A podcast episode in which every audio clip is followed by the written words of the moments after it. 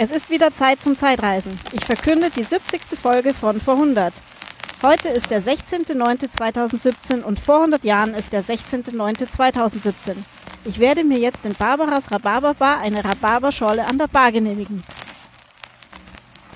16. September 1917. Bei heiterem Wetter bleibt es trocken. Ja, Steffen, was ist 7 mal 10? Äh, 7 mal 10 müsste 70 sein, denke ich. Hoffe ich. Ja, Steffen, wir sind 70. Wir sind 70? Oh mein Gott. Ja. Ähm, ja, also ich bin, ich bin ein bisschen jünger als du, aber zusammen sind wir 70. Zumindest was die Folgenzahl trifft. Genau. Herzlich willkommen zur Verhundert-Folge Der magische Gürtel. Ja, äh, ein schöner Sendungstitel, wie ich ja finde. Und auch nochmal vielen Dank an Silke und Kirsten für das Intro und das Wetter. Super Leistung übrigens für dieses Barbara, Rhabarber, Barbara Kuchen. Genau. Dings. Das, das hat die Silke mitten im Wind am Tempelhofer Feld beim Hörertreffen einsprechen dürfen müssen. Und äh, ja, sehr gut gelungen. Genau. Ja, ähm, die 70. Folge von Vor 100, der magische Gürtel, wie wir auf diesen Titel kamen, das werden wir im Laufe der Folge, das werdet ihr schon bemerken, liebe Zeitreisende. Genau, und wir haben die folgende Struktur. Wie immer kommen die Hausmeisterthemen begrenzt durch Steffens Eieruhr auf zwei Minuten. Denn Podcaster hören sich gern sich selber sprechen und wir begrenzen uns da selber. Dann kommen die Themen, die wie immer 100 Jahre in der Vergangenheit liegen.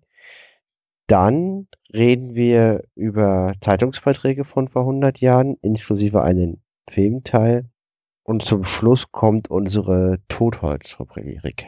Steffen und ich haben wieder Totholz dabei. Ja, ähm, diesmal wollen wir schon mal erzählen, was, welches Buch wird es sein? Du hast wahrscheinlich wieder Harry Graf Kessler.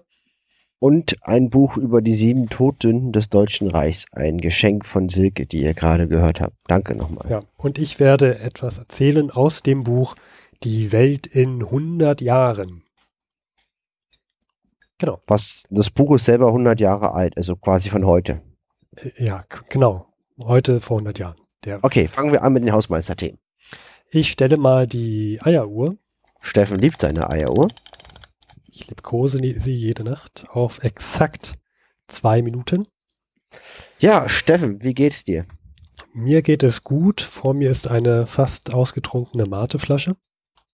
Ja, und ich sitze bierlos in Hannover und ich überlege, ob ich mir noch ein Bier holen gehe. Ich müsste drei Stockwerke tiefer laufen und an der Bar eine etwas höhere Summe übliche Hotelpreise bezahlen. Und ehrlich gesagt, da habe hab ich gerade keinen Bock drauf. Hast du nicht, hast du nicht da so ein äh, Zimmerservice? Ja gut, das könnte ich natürlich auch machen. Aber äh, für ein Bier, ich glaube eigentlich, das ist für ein Bier ist mir das zu blöd, da laufe ich lieber selber runter. Ja, du musst das dir ja auch abtrainieren vorher, ne? Ja, genau. Da ist die das Belohnung, ist die Belohnung ist dann gleich viel besser. ja, ich mache das vielleicht noch. Muss ja mal gucken. Ja. Ähm, ansonsten, ne, Steffen, gestern haben wir beide Fußball geguckt. Da hat Dortmund gegen Tottenham gespielt. Wir sind beide Dortmund-Fans und das Spiel ist nicht zu unserer Zufriedenheit gelaufen. Ja, äh, unzufrieden. Hashtag unzufrieden. Ja. ja. Ähm, ansonsten, bevor es die zwei Minuten rum, rum sind und wir noch nichts wirklich Hausmeisterthemiges gesprochen haben, ähm, wir haben vor 100 auf HTTPS umgestellt alle, die ihr uns jetzt hier hört, ihr habt es ähm, erfolgreich auch umgestellt an eurem Podcatcher. Ansonsten, wenn es da irgendwie Probleme gibt oder so, oder ähm, hin und wieder mal was Seltsames, euer Browser sich seltsam verhält oder der Podcatcher, dann gerne melden, schreiben, twittern, je nachdem. Wir melden uns schon und probieren eine, oh, probieren eine Lösung zu finden. Und da sagt doch schon die Eieruhr, jetzt ist Schluss mit den Hausmeisterthemen. Bei HTTPS steht das S für sicher. Ich wollte auch was zu dem Thema beitragen. Ähm, ja, äh, da hast du äh, gutes Fachwissen dazu beigetragen, Luis. Ja, so, und äh, ja, dann würde ich sagen, kommen wir zu den Themen, die 100 Jahre zurück in der Vergangenheit liegen. Ja, die erste Meldung, Luis, was haben wir denn da? Ja, Steffen, der 12.09.1917. Wir haben einen Bericht Und zwar die SPD. Rate mal, wie viele Mitglieder hatte die SPD bei Kriegsausbruch? Bei circa, circa 60 Millionen Deutschen. Äh, muss ich nicht raten, ich habe hier was gelesen von fast einer Million. Das heißt, von 60 Deutschen, wie viele SPD-Mitglieder gibt es da? Von 60 Deutschen? Ja. Ein. Ja. So, und jetzt äh, heute von vor 100 Jahren, denk mal, wie viele Mitglieder gibt es noch von der SPD? Also ich denke mal, ein paar werden auch gestorben sein. Ich meine, es ist ja auch Weltkrieg. Also mittlerweile haben wir ja schon drei Jahre Krieg und ja, weiß nicht, vielleicht ein bisschen weniger als eine Million, aber jetzt nicht so viel, würde ich sagen. Falsch. Die Anzahl beträgt 240.000. Also wir haben eine Senkung um 75 Prozent. Das ist, das ist ordentlich. Das ist richtig Oder- viel. Um die statistische Tretmühle zu betreiben, nur einer von 240 Deutschen ist SPD-Mitglied. Hm, Ja, super, Luis. Wahnsinn. das bringt halt total viel. Oh. Naja, Ja, äh, ist. ähm, ja, dieser Statistik-Wahn. ich möchte dazu aber jetzt äh, völlig ernsthaft auch eine Parallele ziehen. Ja. Achtung, wir haben einen Paralleleffekt zu heute. Offensichtlich bekommt es der SPD nicht, wenn sie mit der konservativen Mehrheit an einen Strang zieht. Ja, ähm, achso, übrigens, äh, nächste Woche, je nachdem, wann man diese Folge hört, aber zum Erscheinungsdatum haben wir nächste Woche die Bundestagswahl. Ja, deswegen Paralleleffekt. Und die SPD ich sieht in den Umfragen, steht sie bei zwischen 21 und 24 Prozent. Der, der Kanzlerkandidat heute ist Martin Schulz. Ich weiß nicht, ob man ihn, wenn man die Folge in 100 Jahren hören wird, noch kennen wird. Mhm. Und ja, die SPD hat das Problem, dass sie einer großen Koalition als zu nah an der Mitte wahrgenommen wird. Und ich denke mir, vor 100 Jahren hatten die ein ähnliches Problem, weil durch den Burgfrieden ist die, ist die SPD auf den Kriegstrip. Also die haben den Krieg ja mit zugestimmt, um den Frieden im Land zu halten. Ja, jetzt, jetzt ähm, wo wir drüber sprechen, also das hätte mir auch klar sein müssen, dass die deutlich weniger haben. Schließlich gab es ja äh, in diesem Jahr, glaube ich, auch die Abspaltung von der SPD, da hat sich die, ähm, war das die USPD? USPD, korrekt. USPD hat sich abges abgespalten und das waren ja einige. Das ist ja eine riesengroße Spaltung gewesen. Das hätte mir klar sein müssen, dass die SPD deutlich weniger als eine Million jetzt noch hat. Ja. ja. Schande über mein Haupt. Aber interessante Parallele. Und die, und die SPD hat besonders viele weibliche Mitglieder verloren. Mhm. Okay. Ja, vielleicht äh, denken sich viele Frauen, dass sie eine Partei, doch nicht mehr in einer Partei sein möchten, die ähm, Hm. von der sie erwarten, dass sie gegen den Krieg sein sollte, durch die Bank weg und es nun doch nicht ist. Genau, und, die, und im April 14 hat sich die SPD mit der USPD aufgespalten und die USPD hatte ungefähr 100.000 Mitglieder. Mhm. Weißt du ungefähr, wie sich das noch entwickeln wird? Oder willst du da jetzt Das wäre wieder ein Spoiler in die Zukunft. Ja, sowas machen wir ja nicht. Stimmt, stimmt. Wir, wir haben keine Glaskugel. Unsere Glaskugel ist fest eingestellt auf 100 Jahre. Die kann nur einen Ausschnitt zeigen, nicht alles. Ja, du bist da ganz schön konservativ in der Haltung. Ja, das heißt, ich verliere auch. Okay, ja. Gut. Ähm, noch was zum, zur Statistik oder wollen wir zum Kuriosen kommen? Wir kommen zum Kuriosen. Ich habe hier eine schöne Meldung gesehen, Kurioses vor 100 Jahren. Und zwar wurde eine Frau festgenommen in Breslau. Und sie hat nämlich Betrügereien begangen. Sie hat sich, die hat die chaotische Kriegssituation ausgenutzt, um Banken und Privatleute zu täuschen und hat etwa ungefähr eine Million Mark erspendet. Das ist in damaligen Verhältnissen eine richtig hohe Summe Geld. Das ist deutlich mehr als eine Million Euro heute. Ja, ist eher so 10 Millionen Euro geführt, aber eine Million Mark wäre ja auch heute viel. Ja, klar. Ähm, das ist nichts, was ich so mal in einem Monat erwirtschafte, da brauche ich schon einen Tag mehr. Äh, nein, nein. Ja, also eine Million Mark ergaunert aufgrund dieser chaotischen Kriegssituation. Fand ich interessant. Ähm, bleiben wir doch mal bei, bei äh, den, bei ganz viel Geld.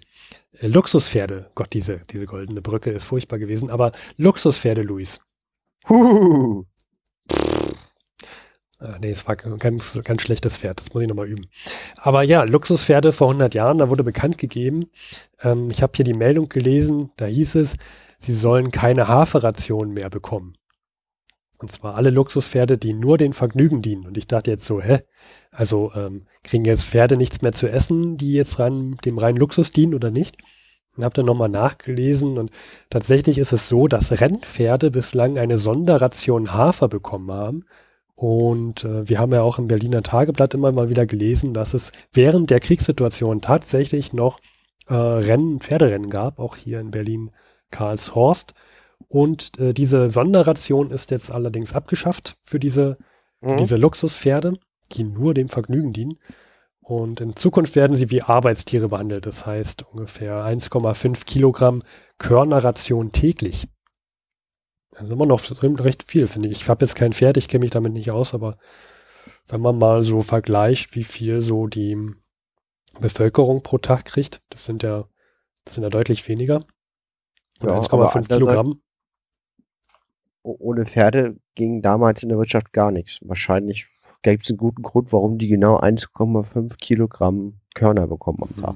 Ja, es wird auch gesagt, dass wenn, wenn du das begründen kannst, dass dein Pferd eine Ration mehr bekommt, weil es extrem schwere Arbeit ver verrichten muss, dann kriegt es auch eine größere Ration täglich. Ja. Genau. Ähm, ansonsten, Luis, also stell dir mal vor, du bist gerade so im Krieg ne? Und du bist jetzt Verkäufer. Äh, was meinst du, wie würdest du deine, deine Kunden behandeln? Also wenn ich Verkäufer wäre, Ja. wie würde ich meine Kunden behandeln? Es würde auf die Kunden und auf die Ware ankommen. Und auf mich. Ich kann die Frage gerade nicht beantworten. Gut. Also, wenn ich gerade was zu essen verkaufen würde, was alle haben würden wollen und ich dafür die unbegrenzte Anzahl an Kunden haben könnte für meinen für meine Ware, dann würde ich wahrscheinlich nur den netten und lieben Kunden was geben und die anderen wären mir egal. Ja. Äh, und dann auch noch als Berliner, Luis, also ich kann mir so richtig vorstellen, du hast so eine richtige Berliner Schnauze, du wärst so richtig unhöflich vielleicht auch, ja. Meinst du nach dem Motto, also äh, Leute mit äh, Schuhen, die ihre Schnür nicht, ihre Schuhe nicht richtig zubinden, kommen wir nicht in den Laden. Genau, Wenn sowas, ja, ja. Und geh raus! Genau, genau. Und äh, Kinder, die, die etwas laut oder alles anfassen, boah, gleich rausschmeißen. Genau. Mhm.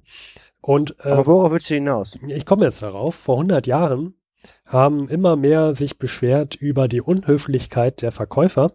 Und um das jetzt mal in den Griff zu bekommen, haben ja zahlreiche Gemeinden im Deutschen Reich damit gedroht, dass Geschäfte, über die sich wiederholt ähm, beschwert wird, dass, sie, dass die Verkäufer unhöflich wären, die werden in Zukunft von der Warenlieferung ausgeschlossen. Also ich würde meinen Laden ja nur Leuten Brot verkaufen, die nachts bei Vollmond Birken anlecken. Okay, ich würde bei dir nie Brot kaufen. Ähm, Ja. Ja, genau. Und wenn du jetzt besonders unhöflich wärst als Verkäufer, dann müsstest du fürchten, dass du keine Waren mehr geliefert bekommen würdest. Mhm.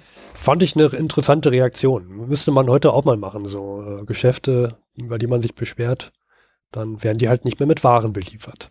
Ja. Ja. Genau. Apropos Verkäufer, Luis. Äh, was meinst du denn, wie so die, die Situation äh, mit Salz gerade so war im Deutschen Reich?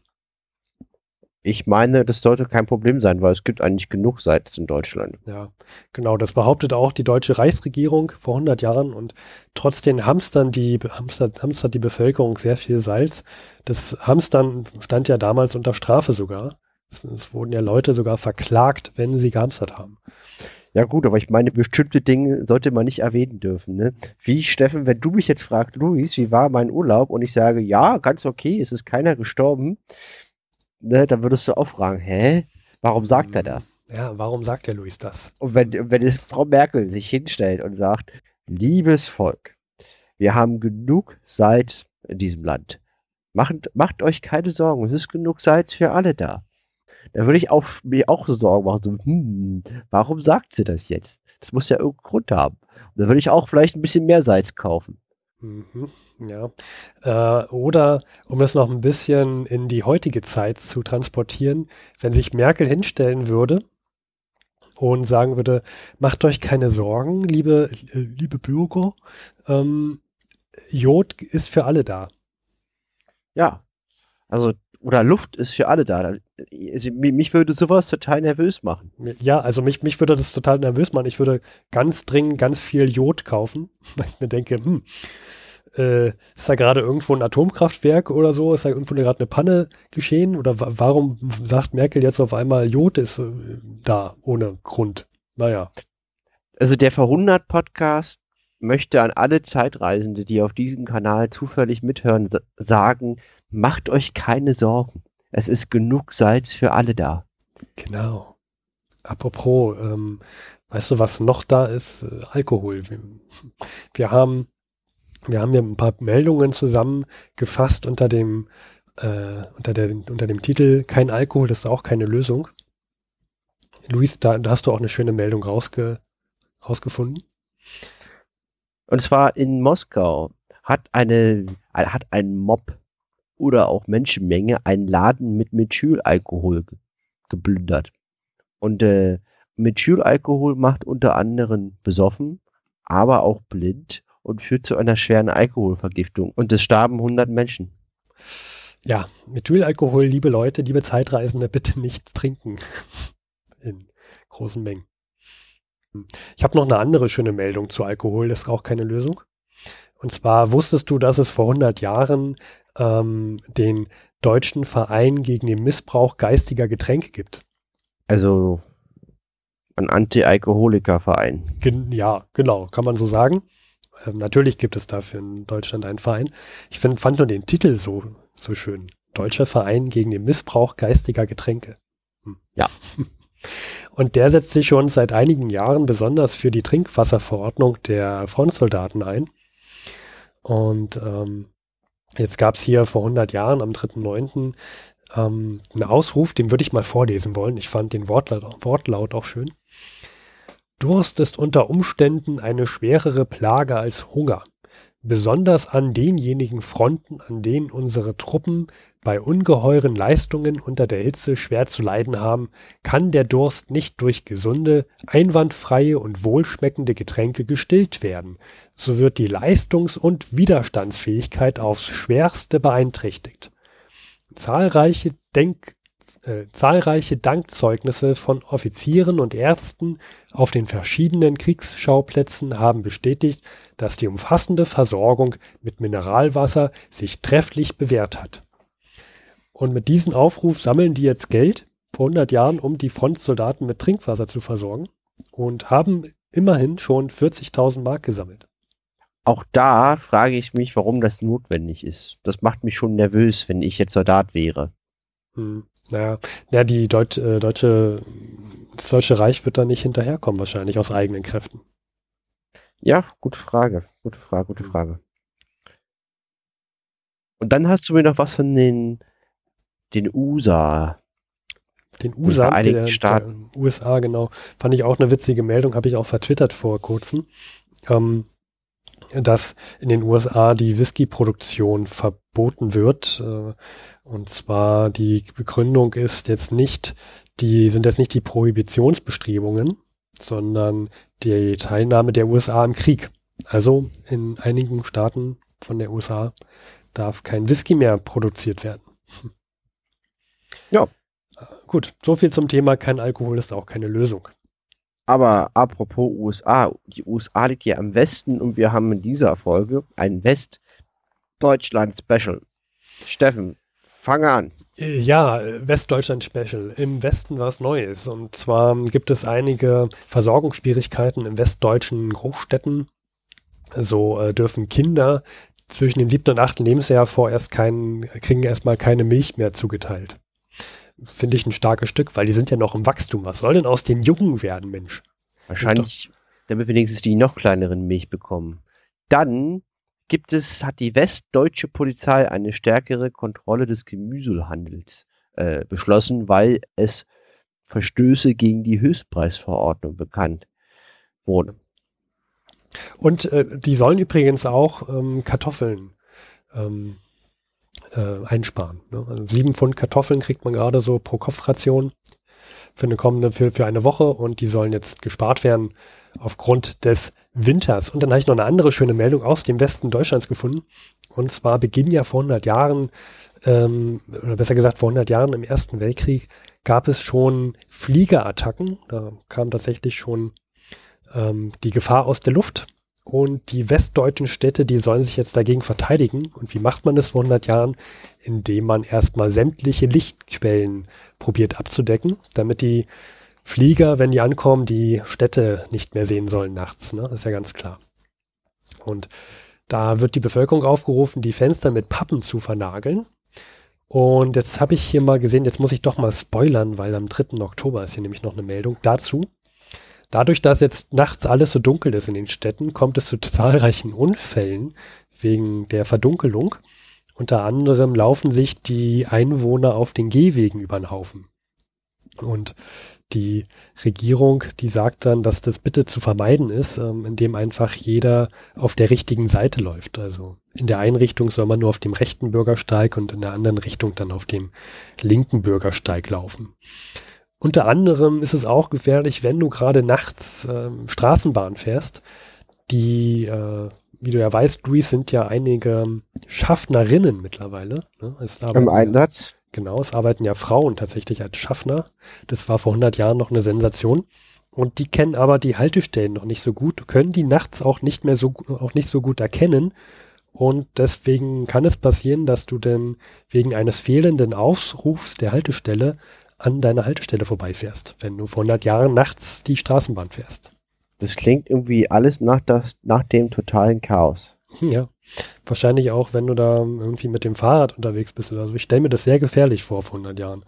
Ähm, tja, also so viel zum Thema, sie wollten die Stadt verdunkeln und das ging anscheinend ein bisschen, bisschen schief, äh, ja. Genau, so viel zum äh, unserem Westdeutschland-Spezial. Es war kurz, aber ich fand doch recht amüsant. Also, man lernt raus, im Dunkeln läuft es sich schlecht. Genau, genau. Gut, Luis, wollen wir zu unserer nächsten Rubrik kommen, die heißt äh, Zeitung und Filmteil. Jo. Ja, also Luis, ich habe vor 100 Jahren die Zeitung geblättert. Besser gesagt, ich habe die Zeitung von vor 100 Jahren durchblättert. Digital. Genau, digital. Die wird ja bereitgestellt. Ähm, von der Staatsbibliothek. Die verlinken wir auch regelmäßig in unserem Blog, um, immer zu der jeweiligen Folge.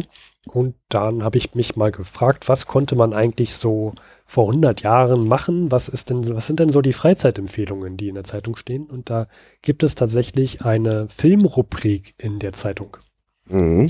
Die ist relativ schlecht äh, beschrieben, ist auch sehr klein, äh, überhaupt nicht zu vergleichen mit heutigen Filmteilen in Zeitungen. Aber, aber es, es, gibt sie. Aber es gibt sie und es wurde empfohlen, folgende Filme zu gucken. Wir haben uns da mal zwei rausgenommen. Unter anderem im, im September kam der Film raus, Das Geschlecht der Schelme. Mhm. Das Geschlecht der Schelme, das ist tatsächlich ein Zweiteiler. Ja. Ähm, Stummfilmdrama aus dem Jahre 1917. Der zweite Teil ist für 1918 geplant. Ob der wirklich rauskommt, sagen wir ja hier nicht, denn das ist ja eigentlich, äh, wir haben ja keine Glaskugel, wie du ja meintest. Ja? Das ist ein Spoiler. Das wäre ein Spoiler, genau. Deswegen sage ich es hier nicht. Aber der ist geplant, aber ob er rauskommt 1918, sagen wir jetzt nicht. Äh, ich hoffe, ihr könnt jetzt alle schlafen, liebe Zeitreisende.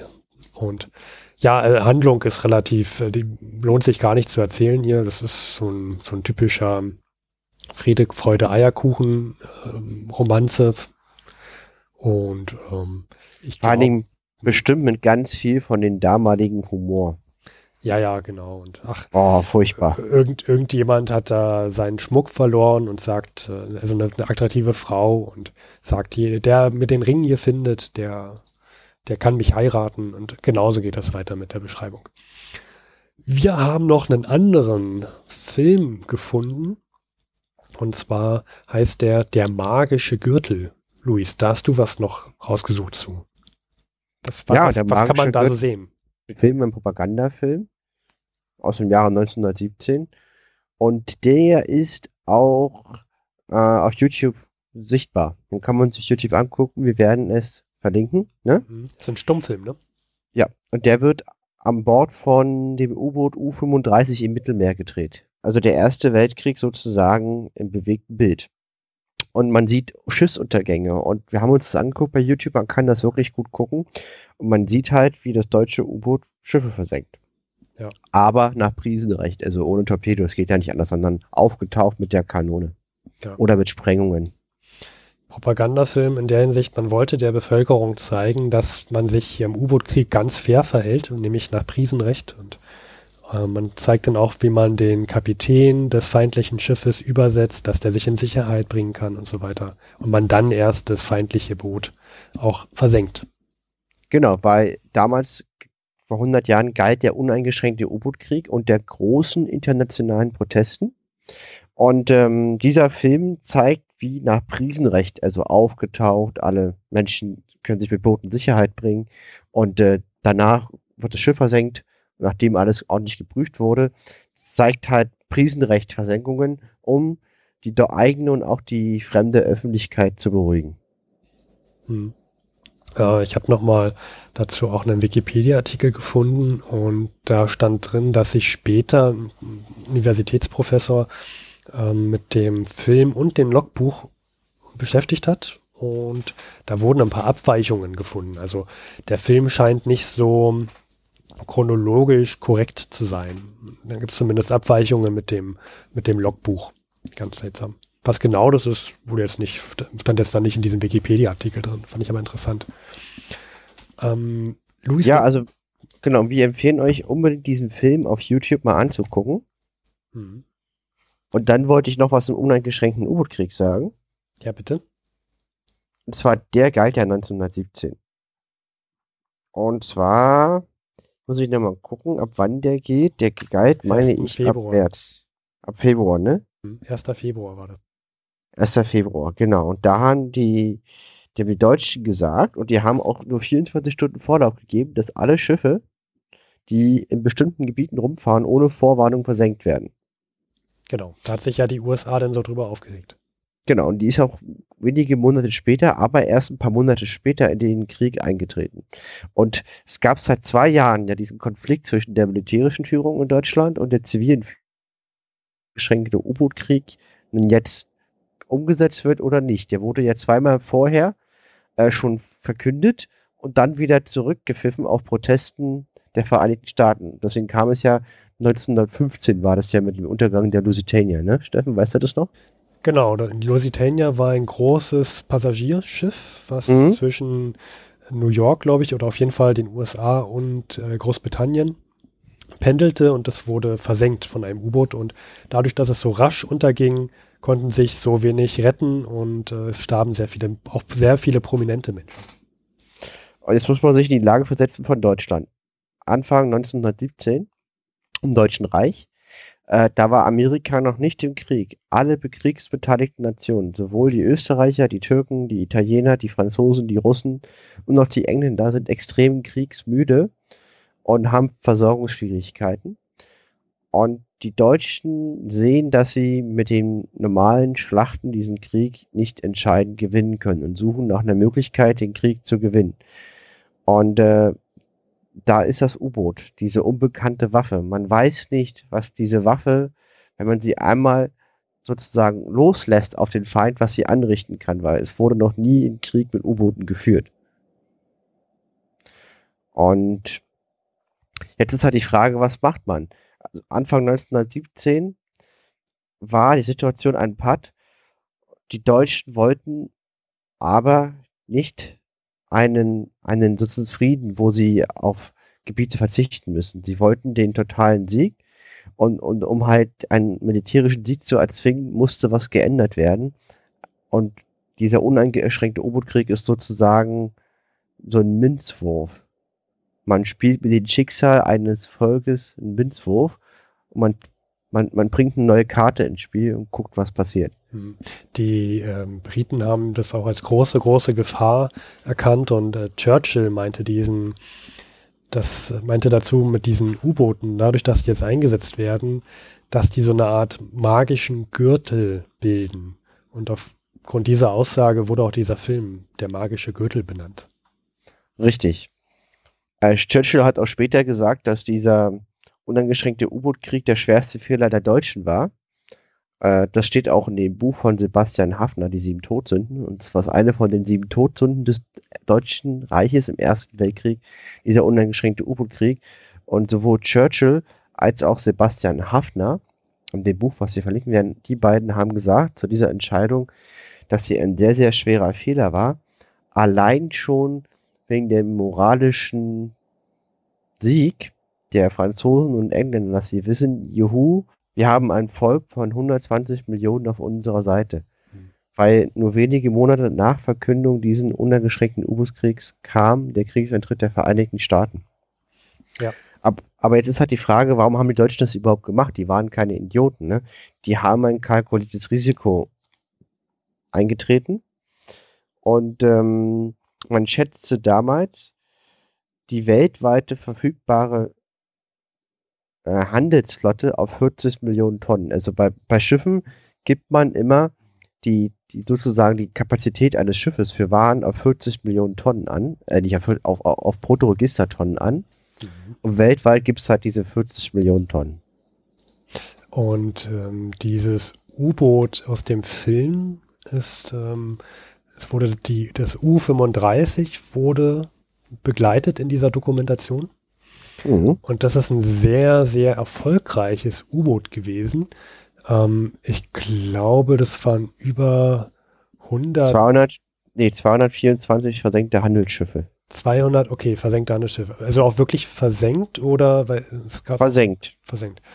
Ähm, insgesamt 546.707 ähm, Bruttoregistertonnen versenkt.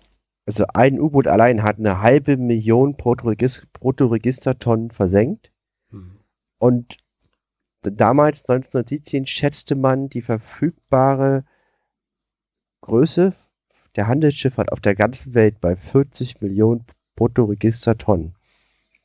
Ja, das ist also sehr, sehr viel. Und äh, auf diesem, auf diesem U-Boot war auch einer der erfolgreichsten ähm, U-Boot-Offizieren, Lothar von Arnold de la Perrière.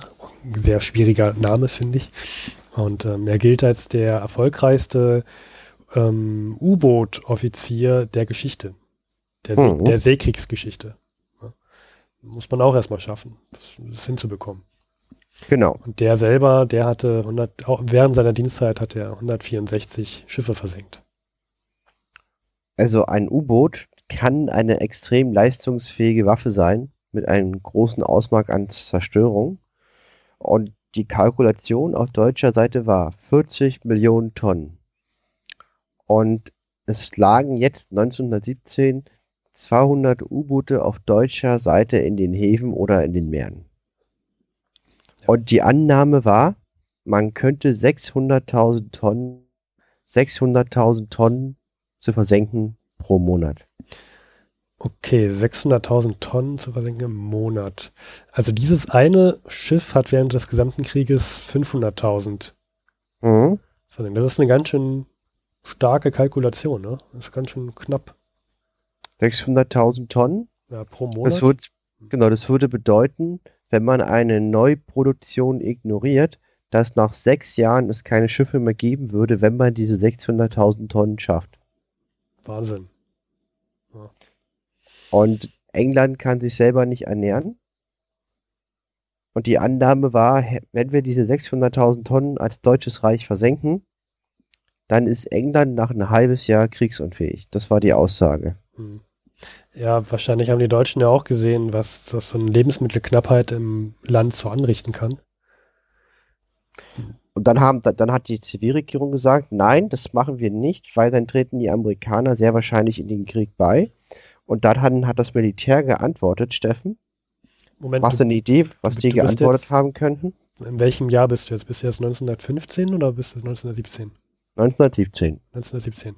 Genau. Ähm, also das 1917, okay. Ähm, ich würde sagen, das Militär, naja, also hat gesagt, doch, das müssen wir machen, weil ähm, Moral spielt jetzt hier keine Rolle. Wir müssen diesen Krieg, Krieg gewinnen. Anders kriegen wir es nicht mehr hin. Nee, das Militär hat gesagt, was macht das denn für einen Unterschied? Die Amerikaner produzieren jetzt doch schon auf vollen Touren für unsere Feinde und nur für unsere Feinde, weil wir können in Amerika nichts einkaufen, weil wir blockiert werden. Das macht doch gar keinen Unterschied. Achso, verstehe. Also die haben gesagt, es ist völlig egal, ob die Amerikaner aktiv in den Krieg eintreten aufgrund dieses U-Boot-Krieges oder ob sie jetzt weiterhin so passiv bleiben. Korrekt. Zweitens haben sie gesagt, bis Amerikas Massenarmeen mobilisiert und ausgebildet sind, kommt das Jahr 1919. Also das heißt, von 1918 sehen wir keine Amerikaner auf den Schlachtfeldern und erst 1919 ist der volle Einsatz garantiert. Hm. Ja, das haben wir jetzt im Nachhinein gesehen, war dann eine Fehleinschätzung. Es sind schon nee, nee, also 1919, das stimmt schon. Also 1919 wäre erst die volle amerikanische Armee in Europa vor Ort gewesen. 1918 war nur ein Bruchteil da, aber dieser Bruchteil war schon stark genug, um einen, einen großen Unterschied zu machen. Okay, ja gut, also die volle Armee wäre erst 1919 gut. Und um, jetzt ähm, Steffen, drittens, ich muss dich mhm. leider unterbrechen, du kannst mir später das Bier wegnehmen. Ähm, wie sollen denn die Amerikaner überhaupt nach Europa kommen? Denn unsere U-Boote werden das ja verhindern. Ach so, war die Kalkulation. Dadurch, dass man eh uneingeschränkten U-Boot-Krieg führt, kann man ja dann die Schiffe, auf denen die Soldaten transportiert werden, versenken. Mhm. Ja. Hm, ist eigentlich schlau kalkuliert, ja. Muss man sagen. Das hat, das hat, das hat schon eine gewisse Rationalität. Mhm. Schwer, schwer gegen zu argumentieren aus der Sicht von vor 100 Jahren. Ja, ähm, das ist das Schicksal des Deutschen Reiches gewesen. Die haben den Stefenplan aktiviert und dadurch England in den Krieg reingezogen. Die wären wahrscheinlich, oder zumindest war der Überfall auf, auf Belgien der entscheidende Grund für England in den Krieg einzutreten. Mhm. Und um England zu besiegen, wurde der uneingeschränkte U-Boot-Krieg ausgerufen, der die Amerikaner in den Krieg mit eintritt. Dieses Modell der Deutschen, 40 Millionen Tonnen, wenn man 600.000 Tonnen im Monat versenkt, gewinnt man den Krieg. Amerika die Amerikaner müssen erstmal über den Atlantik kommen. Das dauert eh viel zu lange und außerdem sind die sowieso schon unsere Feinde.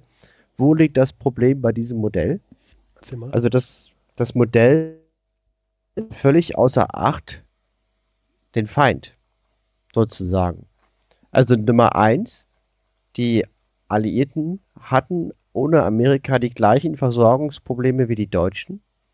Die französische Armee hat mehrmals gemeutert, gerade im Jahr 1917. Und äh, die, die Engländer waren fast pleite, weil die mussten ja alles, was die in Amerika einkaufen, bezahlen. Und denen ging langsam wirklich das Geld aus.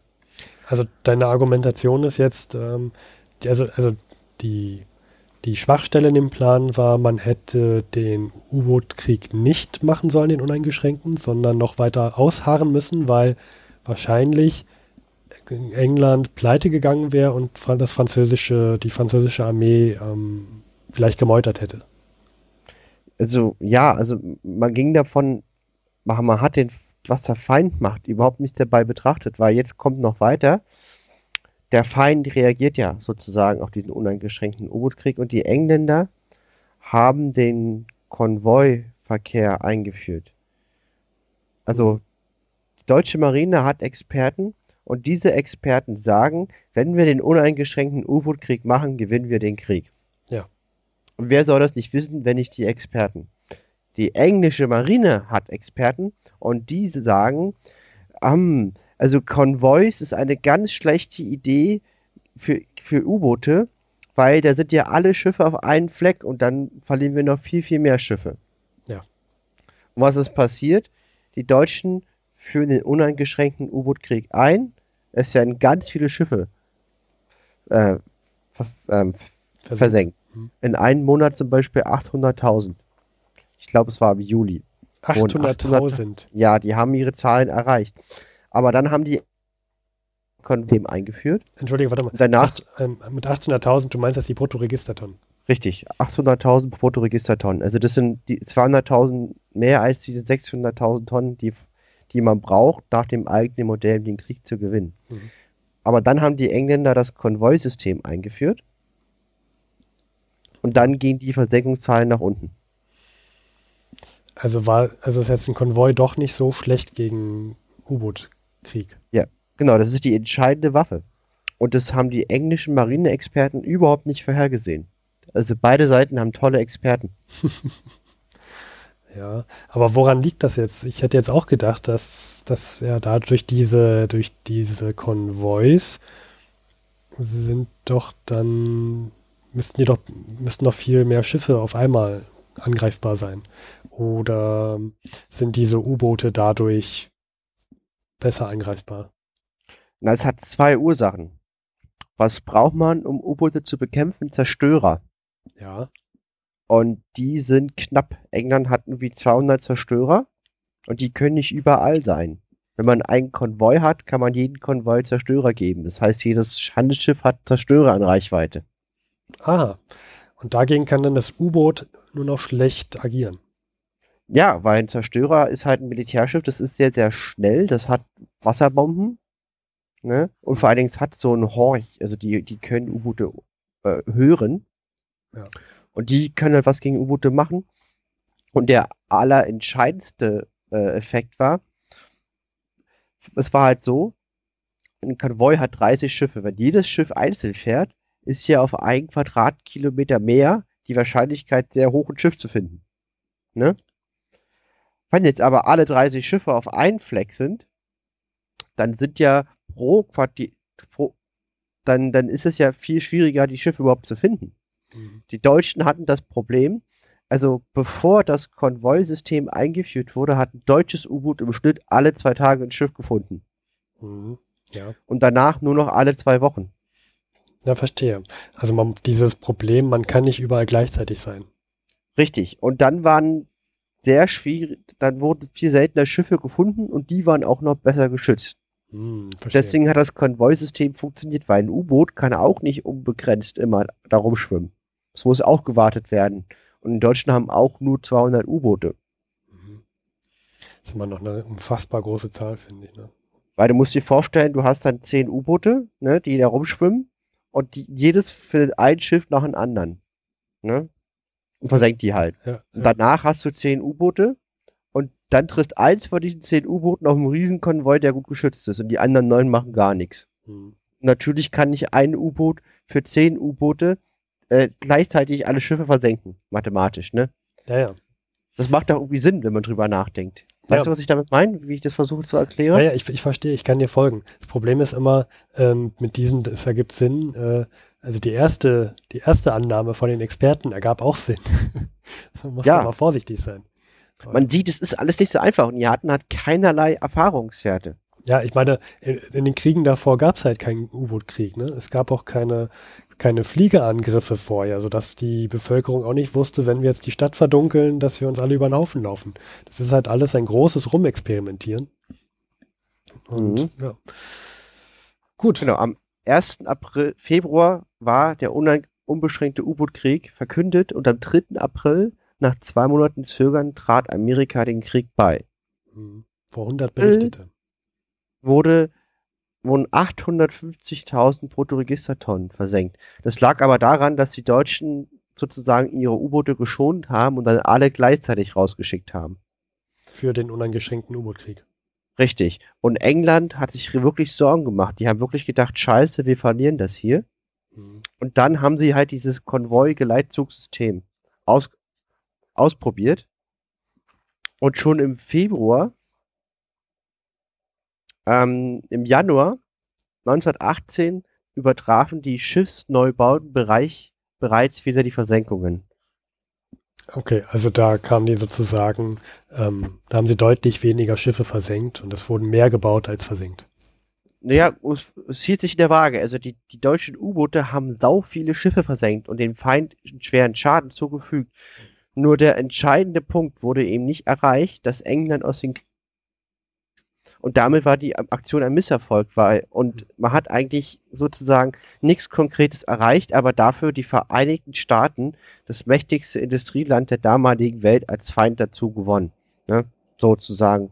Das war das Ergebnis. Gut. Und äh, wer einen kleinen Teil dieses, dieses ganzen Aspekt dieser Geschichte, die wir gerade erzählt haben, sehen möchte, gucke bitte den Film, den wir auf YouTube verlinkt haben. Genau. Ähm, Nochmal kurz äh, Hinweis. Das Buch, was du vorhin erwähntest, erwähnt hattest, die, die sieben Todsünden, Mhm. ähm, es war ein Hörergeschenk von Silke. Genau. Ja. Ja. mal vielen Dank an Silke. Die anderen Todsünden äh, werden wir zu gegebener Zeit nochmal vorlesen. Oder soll ich die kurz aufzählen? Nee, ich würde ich es spannender, wenn wir das einfach so ähm, machen, immer mal wieder rausholen. Ähm, das das lockert es dann noch mal ein bisschen. Ja. Und äh, Steffen, sag nochmal, warum heißt der Film Der magische Gürtel? Du hattest es schon gesagt, aber sag's mal nochmal. Weil es ja Ähm, auch das Sendungstitel. Churchill meinte, meinte, das wird in diesem Film klar, das ist, das ist auch ähm, sehr lustig, fand ich. Man guckt sich diesen Film an, es ist ein Stummfilm und natürlich, wenn man etwas sagen will, dann muss man das durch Wörter einb- einblenden, die halt abgespielt werden. Und das ist so wie Star Wars, wird das so von unten nach oben gezogen. Und Churchill meinte, das bezeichnete diesen Ring der U-Boote als der magische Gürtel und den muss man besiegen, dann gewinnt man auch den Krieg. Daher der magische Gürtel. Sehr gut. Genau. Also der magische Gürtel, ein Teil der Filme, die man vor 100 Jahren sehen konnte, die in der Zeitung im Berliner Tageblatt abgelichtet wurden. Äh, nicht abgelichtet wurden, aber aufgeführt wurden. Ähm, und kommen wir nochmal zurück zum Berliner Tageblatt. Wir haben jetzt einen großen Exkurs gemacht zum uneingeschränkten U-Boot-Krieg. Äh, ich habe hier noch eine Anzeige gefunden, die, finde ich, die Situation im Alltag ganz gut wiedergibt. Und zwar äh, die Papiernot. Es ist eine große Überschrift hier im Berliner Tageblatt. Und da wird darauf hingewiesen, dass man aufgrund der großen Papiernot Einsparungen machen muss. Und ähm, wenn man Anzeigen im Berliner Tageblatt schalten möchte, kann das Berliner Tageblatt nicht garantieren, dass die Anzeigen auch zu dem ähm, bestellten Datum tatsächlich veröffentlicht werden können. Ne? Ähm, fand ich, ist nochmal eine schöne Meldung, die die Situation vor 100 Jahren so gut darlegt. Es gibt große Papiernot. Steffen, ich möchte in einer Werbung leben, in einer Welt leben, wo gesagt wird, wir haben einen Dateimangel. Äh, liebe Kunden von allen Werbe, von allen Anzeigen im Internet, wir können nicht sicherstellen, dass eure Anzeigen angezeigt werden können, weil uns fehlt das Datenvolumen. In dieser Welt möchte ich leben. In einer Welt mit beschränktem Datenvolumen. Zumindest für Werbung im Internet. Ja, Nur für okay. die Werbung. Ja, das, das ist okay. Nicht für meine Videostreams. Apropos Werbung, ähm, ich habe noch zwei Werbeanzeigen rausgesucht, die ich ganz lustig fand. Die werden wir auch verlinken. Ähm, und zwar ein Ruf an die Sektverbraucher. Luis, bist du Sektverbraucher? Ich bin selten Sektverbraucher, aber wenn ich einen Sekt verbrauche, habe ich einen Korken übrig. Und für diesen Korken hättest du vor 100 Jahren wahres Geld bekommen. Denn hier gibt es eine Anzeige, dass du kannst deinen Sekt verkaufen für 30 Pfennig. Das ist ziemlich viel. Nicht den Sekt, Steffen. Nicht den was? Nicht, also ich kann nur den Korken verkaufen, nicht den Sekt. Und ähm, das Wichtigste, Wichtigste ist dabei aber, dass der Sekt ganz sein muss. Es darf kein, da darf Der nicht Korken. zwei, äh, äh, ja, nicht der Sekt, der Korken, der muss ganz, also ganz sein und ähm, darf nicht aus Kunst, es kann, darf kein Kunstkorken Korken sein. Und dem zwölften Einsender, dem werden sogar drei Flaschen gratis gegeben. Und der hat dann wieder drei neue Sektkorken. Wahnsinn. Ja, ein selbsterhaltendes System. Und dem Das ist ja 30. echt irre. Dem 30. dann Sekt, sechs Sektflaschen und dem 50. dann zwölf Flaschen. Das ist schon echt viel. Den hundertsten. Äh, dem zwölf 100. Flaschen. Entschuldige, ja, dem 100. Ja, ja. Und äh, ich sag mal, also offensichtlich war Korken Mangelware. Ist aber auch kein Wunder, aber ich kenne im Deutschen Reich keine Korkbäume. Äh, So. Dann haben wir noch eine Copyright-Verletzung, Steffen. äh, genau, und zwar Achtung, liebe Zeitreisende vor 100 Jahren. Ähm, unter unser Hoffmanns Silberglanzstärke, das ist ein Produkt, mit der Schutzmarke Katze werden seit einiger Zeit zu Wucherpreisen grobe Fälschungen in Schachteln mit unsauber gedruckten Etiketten und Preisaufdrucken 24 heller oder in roten Beuteln auf den Markt gebracht. Wir warnen dringend vor Ankauf und Weiterverbrei- Weitervertrieb der verfälschten Ware. Mhm. Für die unser Name und unsere geschützten Warnzeichen missbraucht werden. Also Warnung von Hoffmanns Silberglanzstärke mit der Schutzmarke Katze. Und in roten Beuteln und mit unsauber gedrückten Etiketten und Preisaufdrücken. 24 heller. Ja, ja. Aufpassen, liebe Zeitreisende. Der Vorhundert Podcast hat ja auch, macht ja auch Service, ne? Müssen auch unsere Zeitreisenden ähm, schützen vor Wucher. Gerade in einer Zeit vor 100 Jahren. Ja. Gut, wollen wir zu der Totholzfabrik kommen? Wollen wir. Das ist die Rubrik. Die was? Die Totholz-Rubrik. Was habe ich gesagt? Fabrik. Ach so. Ähm, nee, Rubrik ist besser. Ja, wir sind ja äh, umweltfreundlich. Gut, kommen wir zur Totholz-Rubrik. Ja, die Totholz-Rubrik. Ähm, Luis, du hast mir erlaubt an, anzufangen.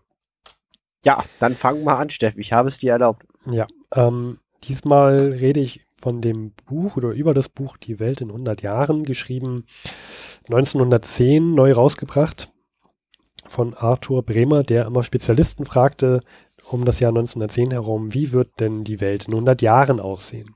Was ist das heutige Thema?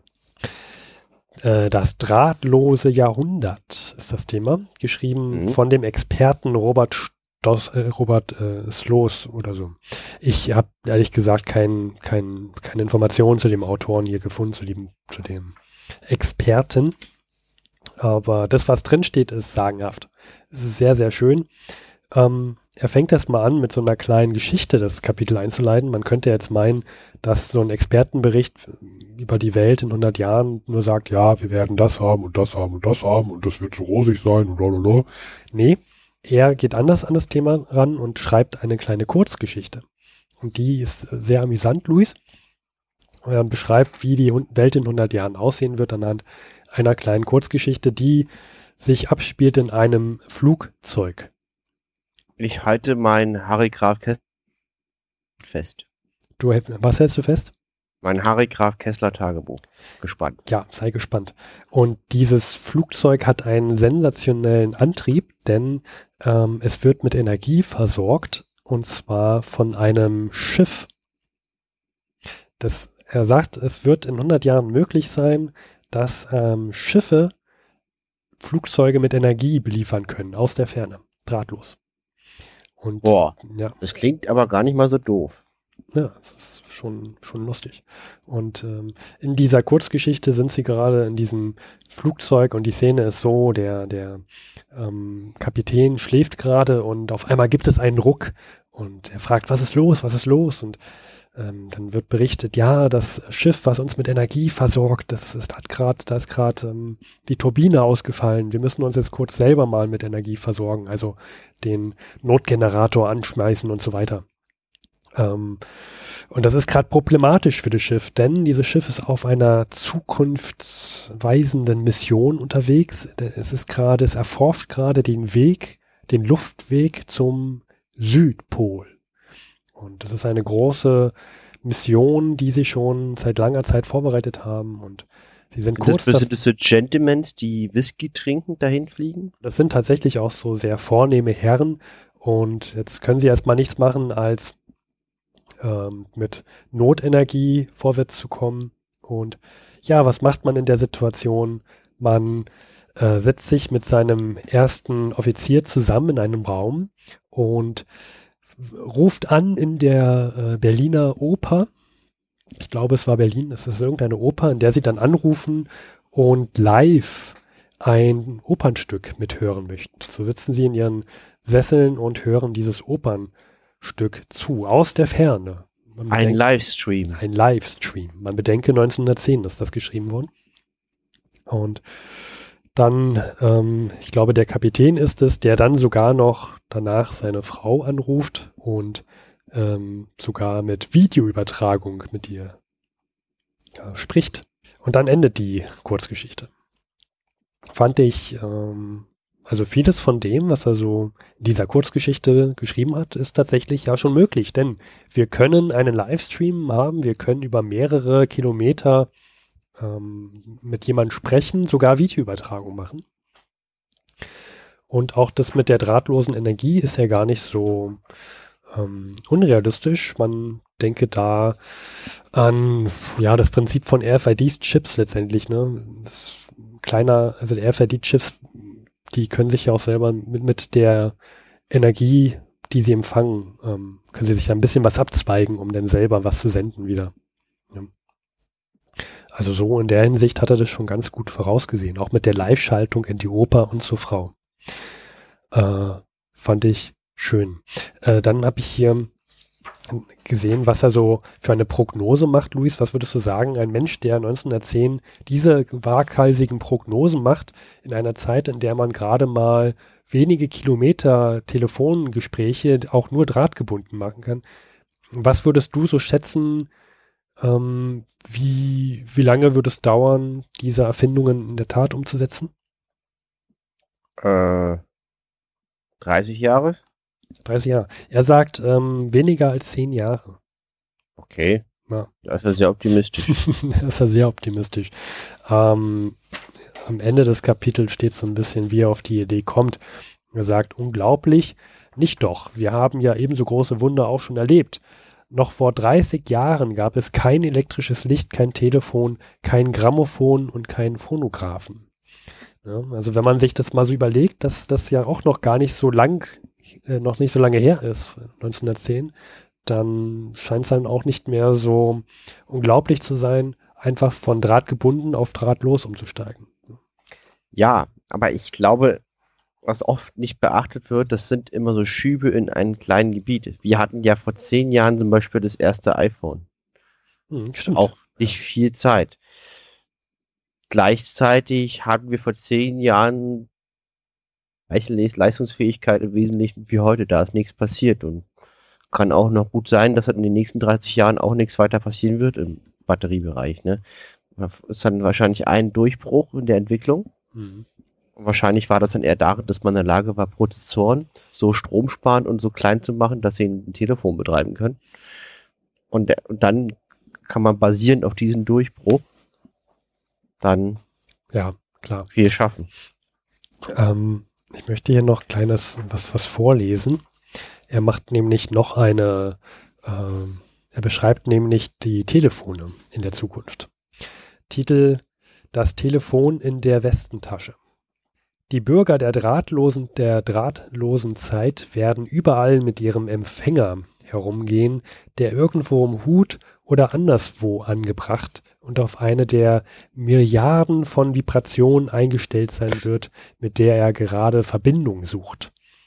Einerlei, wo er auch sein wird, er wird bloß den Stimmzeiger auf die betreffende Nummer einzustellen brauchen, die er zu sprechen wünscht und Jetzt kommt noch etwas, was ich sehr ähm, gut finde, was er, dass, er das, dass er das nochmal extra erwähnt. Und der Gerufene wird sofort seinen Hörer vibrieren oder das Signal geben können, ähm, wobei es in seinem beliebigen stehen wird, ob er hören oder die Verbind Verbindung abbrechen will. Ja, das ist ähm, aus der Zeit vor 100 Jahren ist das schon eine Sensation, ein Durchbruch, dass man sich sogar entscheiden kann, das Signal einfach zu ignorieren. Mhm. Abbrechen will. Wenn, du hast ja nur diese kabelgebundenen Telefone gehabt zu der damaligen Zeit und wenn dann, wenn das klingelt, dann klingelt das. Mhm. Das ist nicht so wie, ähm, oh, jetzt ruft der schon wieder an, na, stell mal auf stumm. Mhm. Das fand ich, ähm, da, da, muss man, da muss man auch erstmal dran denken. Gut. Ähm, ich sehe, ich habe, ich reiße dich vom Hocker, Luis. Ja, nee, also ich finde es schon, allein das, wie er das beschreibt, dass man es halt ablehnen kann, finde ich gut. Ja. Ja, ja. Dann habe ich noch was gefunden und zwar wird es ja auch, ähm, wenn jetzt dieses drahtlose Zeitalter kommt, da wird es ja sicherlich auch Menschen geben, die dagegen sind. Und er sagt ja, das ist ganz klar, dass, dass da auch Menschen dagegen sein werden. Und ähm, kannst du dir vorstellen, Luis, wer das so sein wird? Nee. Und zwar die Kupfermagnaten, die ähm, das drahtlose Zeitalter zum Teufel wünschen werden. Also die großen Kupferhersteller. Mhm. Sagt er noch, ähm, er ist immer noch bei diesem kleinen Westentaschentelefon und äh, er sagt, wo es die überall geben wird, nämlich überall, wo es auch Zivilisation gibt, sogar in, bei jeder Haltestelle, in jeder Bar, in jedem Krankenhaus wird dieses Wunder der Kleinmechanik vorhanden sein. Und da hat er ja auch letztendlich ähm, eine weise Voraussagung gemacht. Ne? Denn wenn wir uns mal unser Handy nehmen, also da, wo Zivilisation ist, in Großstädten und ähm, hin und wieder auch mal im Dorf, ähm, da haben wir tatsächlich ja Handyempfang. Und sobald wir uns mal irgendwo außerhalb, wir waren ja letztens erst in Rheinsberg, da in einem, einem, einem am Tizosee und da hatten wir vier Podcaster nur spärlich Internet und wir haben, wir, wir haben gelitten. Luis. Wir hatten die, wir hatten die, hatten die LTE-Ecke in der einen Couch-Ecke und dann saß, saß immer über eine an dieser Couch-Ecke verzweifelt versucht, mal ein Fußballergebnis rauszukriegen. ja, ich hatte, ich hatte eigentlich gar kein Internet. Ich, Bis war, irgendwann, Steffen hat irgendwann den Teletext wieder entdeckt. Und dann hatten wir endlich Informationen. Ja, tatsächlich. Wir hatten einen, einen Fernseher und dann habe ich den Teletext äh, gehackt. Äh, naja, so ähnlich. Gut, dass Sie Informatiker dabei hatten. Der konnte wenigstens den Teletext bedienen. Na. So, ich komme noch zu der nächsten These, die er aufstellt. Die fand ich auch noch schön. Die lese ich mal vor, wie er das so hier beschreibt.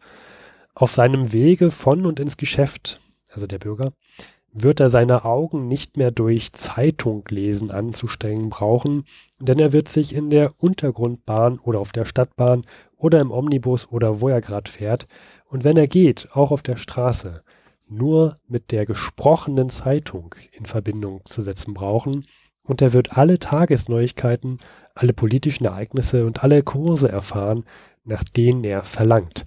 Luis, er beschreibt hier Radio und Podcasts. Ein Visionär erster Güte. Ja. Das ist sozusagen die erste schriftliche Beschreibung von Podcasts, ja. die wir gefunden haben. Das ist ein magischer Moment. Liebe Zeitreisende, fasst euch an eure Hände und tanzt in den Kreis. Gepriesen sei der Podcast. So. Okay, Steffen. ähm, weiß gesagt von Robert Sloss er sagt hier noch, was wer, wer das, wer das hier noch an, geschäftlich einsetzen wird, dieses drahtlose Zeitalter. Monarchen, Kanzler, Diplomaten, Bankiers, Beamte und Direktoren werden ihre Geschäfte erledigen und ihre Unterschriften geben können, wo immer sie sind. Direktoren einer und derselben Gesellschaft werden ganz ruhig eine legale Versammlung abhalten können, wenn der eine auf der Spitze des Himalayas ist und der andere in einer Oase der afrikanischen Wüste, der dritte in irgendeinem Badeort und der vierte sich gerade auf einer Luftreise befindet. Sie werden sich sehen, miteinander sprechen, werden ihre äh, Akten austauschen und werden sie unterschreiben, gleichsam, als wären sie zusammen an einem Orte. Jo, also ich würde sagen, er schreibt hier das ähm, papierlose Büro, das ähm, per Konferenz, Videokonferenz und Telekonferenz beschreibt er hier schon. Ja. ja. Guter Visionär. Guter Visionär, ja. Das waren so einige. Also dieses, dieses Kapitel ist sehr, sehr lang. Und ich habe jetzt nicht alles vorgelesen hier und erwähnt, aber sehr vieles trifft zu, 100 Jahre später. Fand ich faszinierend.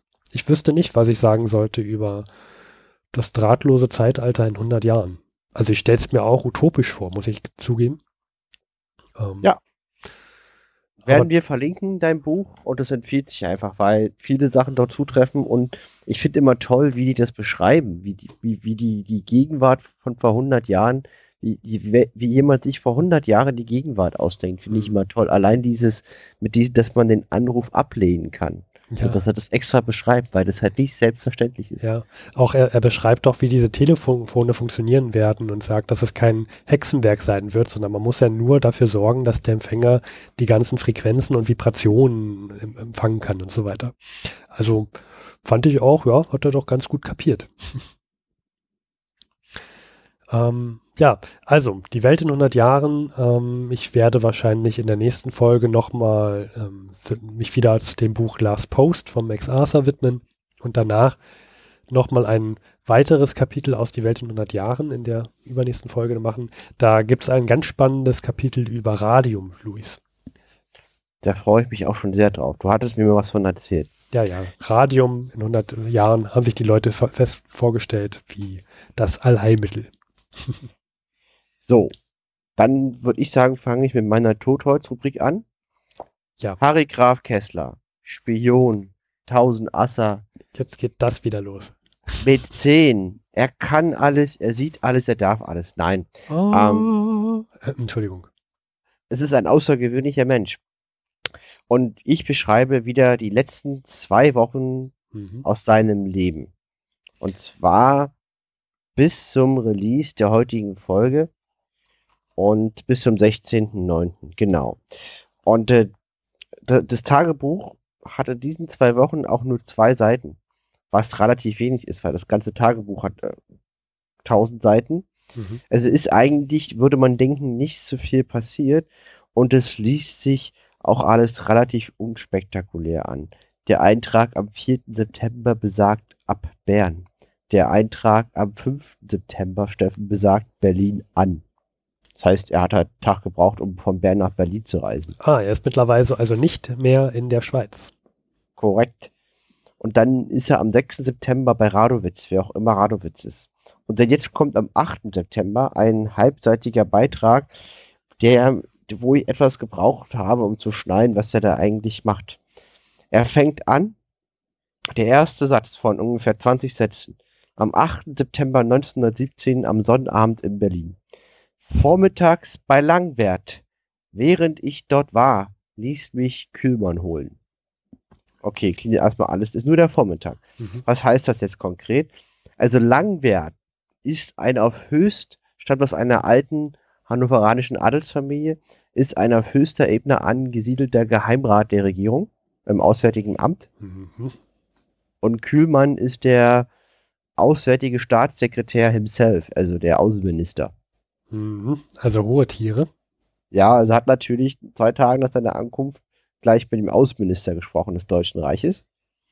Und die waren im Kaiserhof frühstücken. Also Kaiserhof klingt, was, war, denke ich mir, richtig schäbig, war zu essen. Wahrscheinlich. Das war das Schlimmste vom Schlimmsten wahrscheinlich. Über Kühlmann, dem Außenminister, meinte er, er sprach viel Politik. Wie überraschend. Ja. Würde ich jetzt auch bei Harry Graf Kessler denken, dass da generell sehr viel über Politik gesprochen wurde. Und zwar, ich wiederhole, das ist alles nur eine halbe Seite. Jetzt geht es um einige schwere Themen.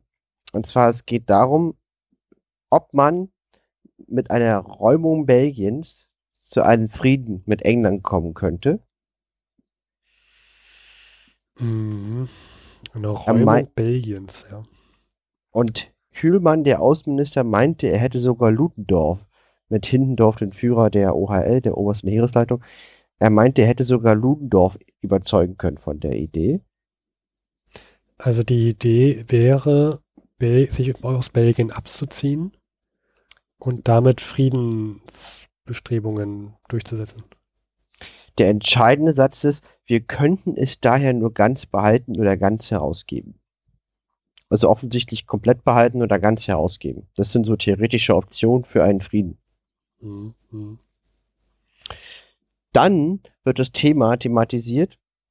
Hi- Hier wird beschrieben, den Offerten der Österreicher an Frankreich wegen Elsass-Lothringen habe er einen Riegel vorgeschoben.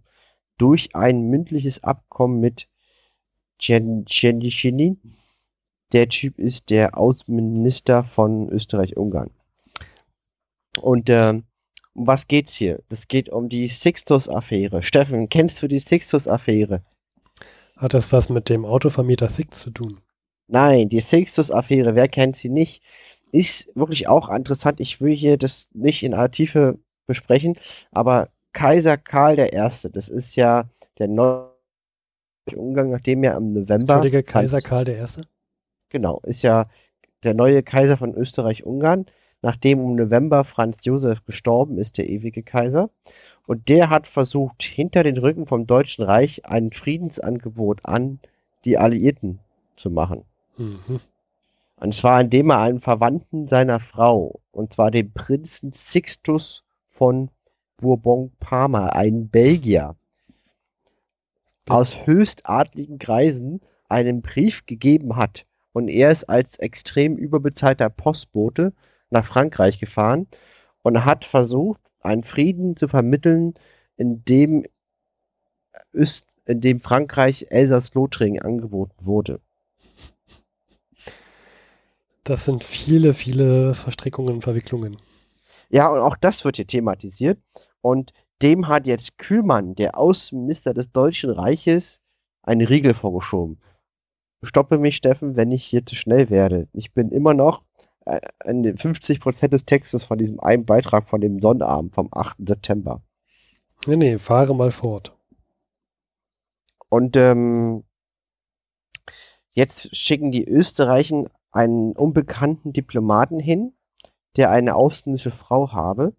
Und der deutsche Außenminister möchte jetzt von Harry wissen, wer das denn sein könnte. Und er vermutet, es wäre jemand namens Gulowski. Wer kennt ihn nicht? Wer kennt ihn nicht? Und dann diskutieren die so zwei Sachen, die sehr interessant sind, ich aber nicht verstehe, wenn ich ganz ehrlich bin. Harry sagt, also Harry Graf Kessler, für einen möglichen Frieden ist es sehr wichtig, dass wir als Deutsches Reich Lüttich behalten. Lüttich ist eine Stadt in Belgien. Das ist eine Fahrt dort nicht hin. Das ist die hässlichste Stadt, die es, die es jemals gab. Und diese Stadt wäre angeblich für einen künftigen Krieg so wichtig wie Helgoland für den aktuellen. Das sagt Harry, also Harry Graf Kessler. Also Helgoland ist sehr wichtig für diesen Krieg, im Ersten Weltkrieg. Ähm, das kann ich aber nicht nachvollziehen. Also offensichtlich erzählt Harry Graf Kessler manchmal Käse, zumindest aus meiner Sicht. Ähm, du, du, kannst es nicht nachvollziehen, dass Lüttich. Und auch Helgoland nicht. Warum ist Helgoland wichtig für den jetzigen Krieg? Ah, ähm, weil die wussten damals noch nicht, dass die Flotte nutzlos ist. Die denken, die Flotte wäre kriegsentscheidend. Ah, okay, gut. Die, also Moment. Vor Helgoland liegt jetzt eine deutsche Flotte, die nicht eingesetzt werden kann. Also Harry Graf Kessler sagt, dass Helgoland von entscheidender Bedeutung ist, diesen Krieg zu führen. Ja. Das kann ich nicht nachvollziehen, aber ich weiß ja auch, wie der Krieg ausgegangen ist. Was Punkt. ist denn jetzt gerade auf Helgoland? Nix. Das ist eine scheiß Insel in der Nordsee. Gut. Und ich meine, die Deutschen haben halt Helgoland und deswegen können die in der Nordsee rumfahren, wie sie wollen. Das hat aber auf den Krieg aus meiner Sicht, meines, nur meine persönliche Meinung, keine Auswirkung. Ja, sie können, der ist ja eine Seeblockade. Genau. Ja. Und äh, richtig. Und äh, hätten die Engländer Helgoland, könnten die Deutschen ihre, ihre Flotte nicht einsetzen. Die sie eh nicht einsetzen können. Aber die setzen sie ja sowieso nicht ein. Mhm. Aber das weiß ja Harry Graf Kessler nicht und deswegen hält er Helgoland für wichtig. Ja, vielleicht kennt der Harry Graf Kessler auch Details, die du nicht weißt, diese, die immer noch geheim sind 100 Jahre später das ist auch wieder ein Verweis. Steffen, es gab mal einen Vertrag mit England. Und zwar, da haben die Deutschen Sansibar getauscht mit Helgoland. Ja, ist ja auch sehr wertvoll, Sansibar. Seitdem hat Deutschland Helgoland. Also, Harry Graf Kessler sitzt mit dem deutschen Außenminister am Kaiserhof. Sie reden über hochpolitische Themen. Er berichtet aus seinen Erfahrungen aus der Schweiz. Er erwähnt einen Bericht, den er ver verfasst hätte. Und äh, es geht um alle möglichen Dinge. Und zum Schluss möchte ich noch eine schöne Stelle vorlesen. Ich betone, es ist immer noch die gleiche halbe Seite im Buch. ähm, es ist halt sehr komprimiert. So ein Tagebuch hat ganz viele Abkürzungen und ganz viele Personen. Das ist auch sehr wirr. Ein Beitrag von Kühlmann. Und zwar, Kühlmann war verheiratet und dem ist leider seine Frau gestorben. Mhm. Und er sagte, durch ihren Tod habe seine Welt ihren Mittelpunkt verloren. Er habe sich gewöhnt, ihr alles zu erzählen, alles danach vorzustellen, was er ihr beibringen könnte. Durch ihren Tod habe sein Weltbild seine Raison d'être verloren. Raison d'être ist französisch, ich spreche es wieder mal falsch aus, habe ich geguckt, heißt Daseinszweck. Hm. Das ist eine sehr romantische Aussage. Genau. Am 9. September war er in einem Autoclub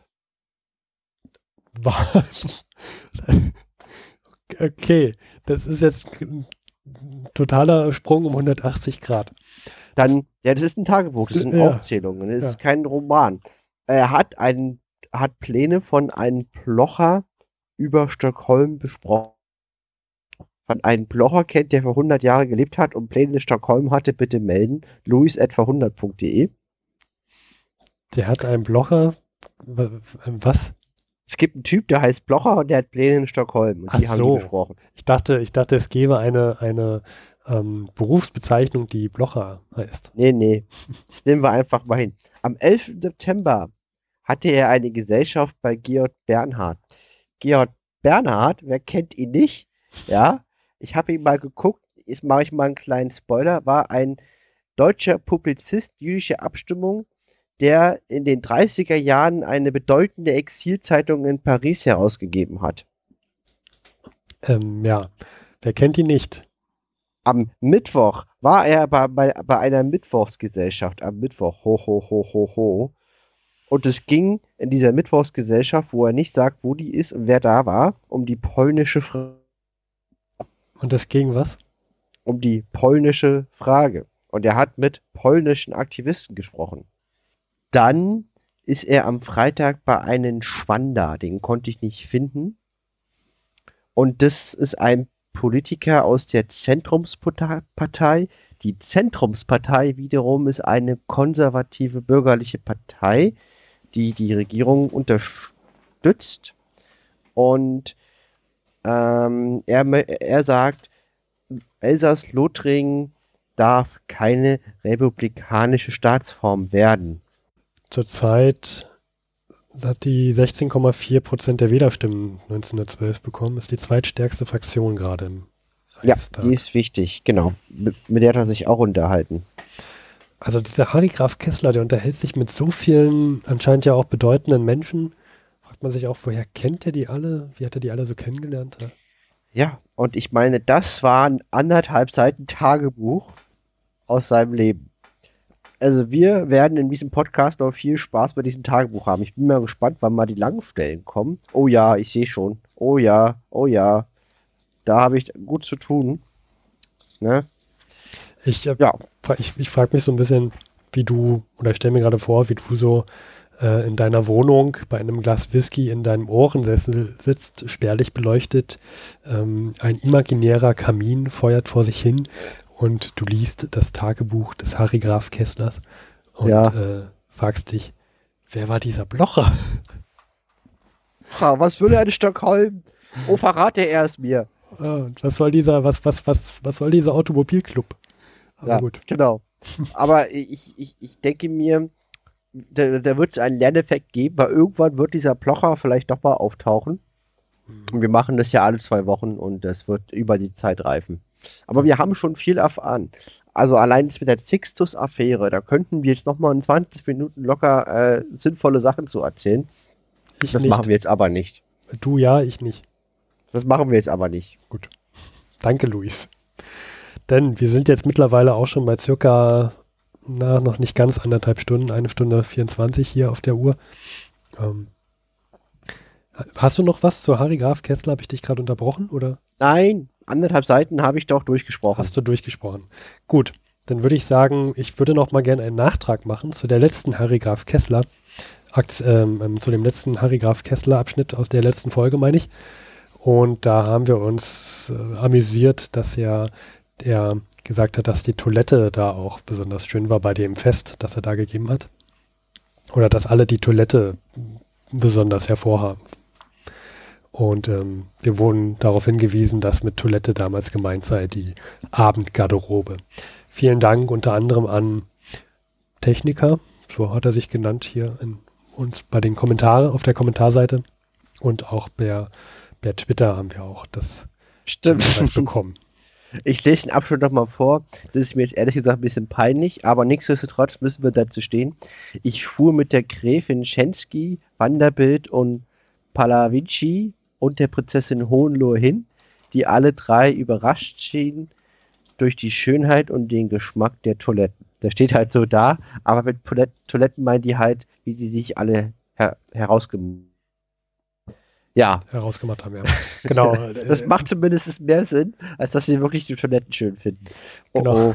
Und ich glaube auf Twitter, das war Arnim Sommer, der uns da korrigiert hat. Vielen Dank.